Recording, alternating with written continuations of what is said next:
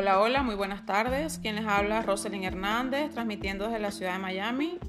Hoy tenemos un invitado especial, es Luis Alfredo Mellado. Él es locutor, instructor de pilates, profesor de técnicas de respiración y también realizó estudios de canto lírico. Muy buenas tardes, Luis, ¿cómo te encuentras? Bienvenido.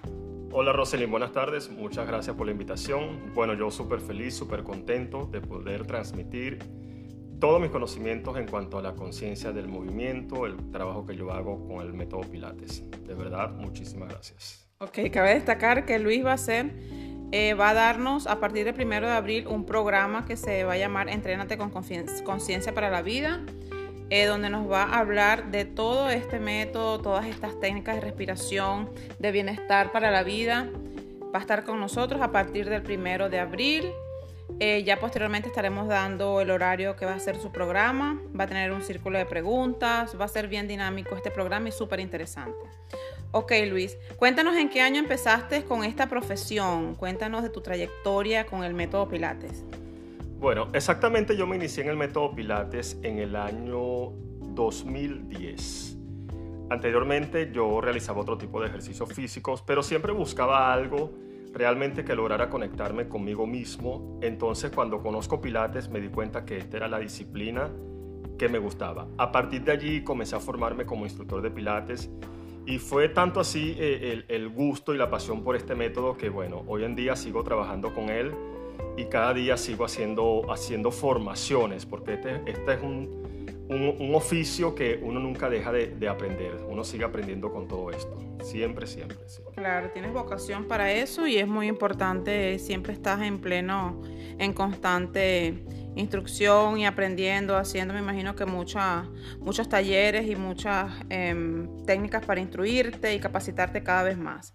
Ahora, Luis, me encantaría que me dieras una definición del método Pilates por Luis Mellado. ¿Cómo define Luis Mellado el método Pilates? Para mí Pilates es simplemente un sistema de entrenamiento físico y mental. Van de la mano, no debe haber, no debe haber una separación entre lo que es la mente y el cuerpo. Entonces para mí Pilates se trata de eso, de conexión. Pilates se trata para mí de respiración, de que cada ejercicio que realices lo realices desde las sensaciones, que la persona realmente logre conectar con su cuerpo y su mente al realizar los ejercicios de Pilates.